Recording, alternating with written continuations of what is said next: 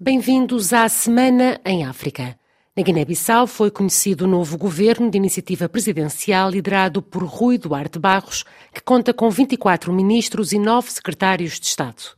O executivo conta com nomes como Carlos Pinto Pereira, do PAIGC, que é reconduzido na pasta da diplomacia, Botche Candé, que regressa ao posto de Ministro do Interior, e Soares Sambu, antigo chefe da Casa Civil da Presidência da República, que passa a ocupar o cargo de Ministro da Economia.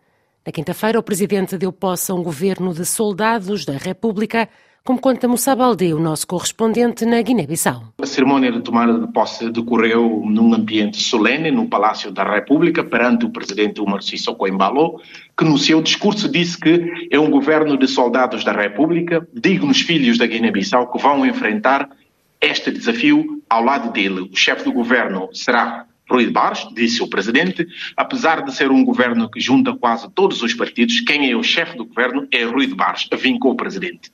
A luta contra a corrupção será um desafio deste governo. Quem quiser enriquecer, que vá jogar futebol no Barcelona, Real Madrid ou Chelsea, disse o presidente Sissoko Embalo.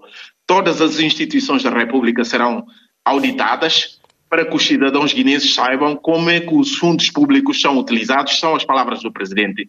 O presidente também disse que em janeiro espera receber uma auditoria na presidência da República, uma auditoria do Tribunal de Contas. O presidente Sissoko Embalo prometeu total apoio ao atual governo, disse que pessoalmente vai falar com as instituições de Bretton Woods para apoiarem este governo. O governo veio para durar, na opinião do analista Diamantino Lopes, para quem a saída de cena de Geraldo Martins prendeu com desacordos com o Presidente da República. Eu penso que o Geraldo Martins estava a tentar ser o elo entre o Presidente da República e a coligação Paiter Arranca, neste caso, para encontrar solução ao problema. Mas eh, no decreto presidencial referiu o artigo 70 e a linha G. O que é que esse artigo diz? O Presidente da República nomeia o Primeiro-Ministro de acordo com os resultados eleitorais.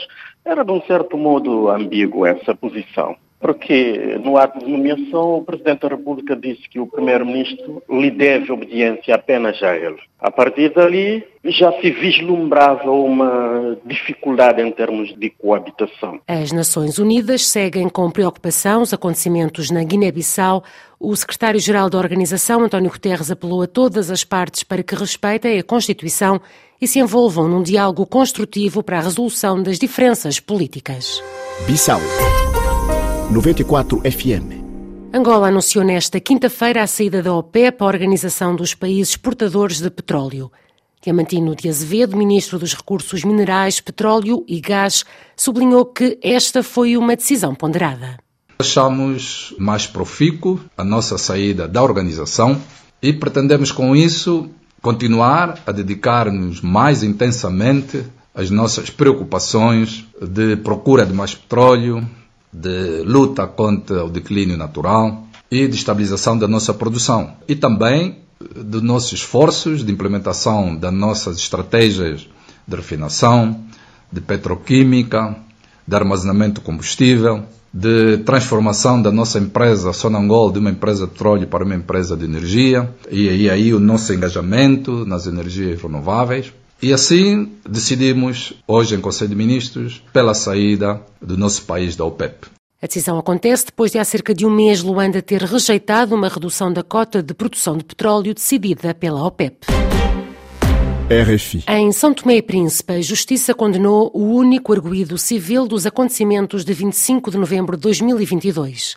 Bruno Afonso, conhecido por Lucas, vai cumprir 15 anos de prisão efetiva e dois anos de pena suspensa. As informações com o nosso correspondente Maximino Carlos. O Tribunal de Primeira Instância condenou esta quarta-feira Bruno Afonso, vulgarmente conhecido por Lucas, a 17 anos de prisão por crimes de violação da ordem constitucional e posse ilegal de armas. Bruno Afonso foi o único civil julgado pelo Tribunal de Primeira Instância. O arguido vai cumprir 15 anos de prisão efetiva e 12 anos de pena suspensa. O coletivo de juízes decidiu ainda que Lucas pague uma indemnização de 200 mil dobras, cerca de 8 mil euros. A defesa interpôs um recurso ao Supremo Tribunal de Justiça pedindo uma redução da pena e a decisão deve ser conhecida no espaço de 15 dias. Enquanto decorre a análise do recurso, Lucas mantém-se em liberdade.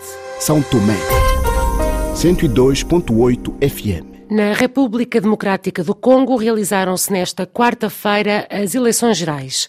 Para além de um novo presidente, os cerca de 44 milhões de eleitores chamados às urnas elegeram os seus deputados nacionais e regionais, bem como os conselheiros locais. O escrutínio aconteceu num contexto de insegurança, corrupção e profundas fraturas sociais, como refere Osvaldo Mboko, especialista em relações internacionais. Os congoleses esperam que este processo eleitoral possa, de facto, significar uma nova página e que permita que o novo governo, o novo presidente, possa, de facto, sanar os vários problemas que enfermam o próprio país, desde as questões ligadas à segurança, os aspectos econômicos, os aspectos políticos, os aspectos sociais e a criação de uma base de unidade nacional onde os diferentes grupos étnicos possam coabitar independentemente da percepção que se tem do país, ou seja, a criação do sentimento de pertença, onde o sentimento nacional vem em primeiro lugar.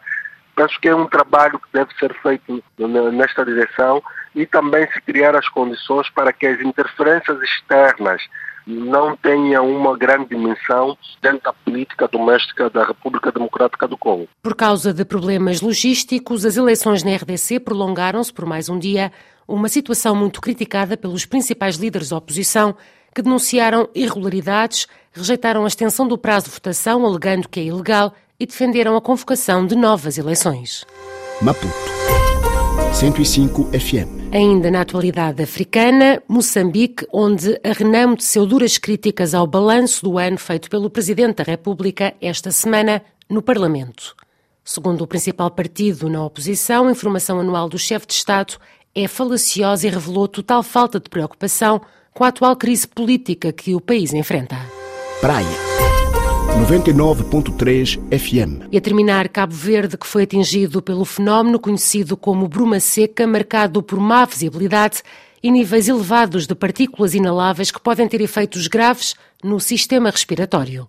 A situação afetou todas as ligações interilhas e condicionou algumas ligações internacionais nos aeroportos das ilhas de São Vicente e da Boa Vista.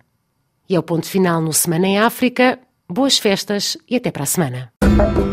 bye.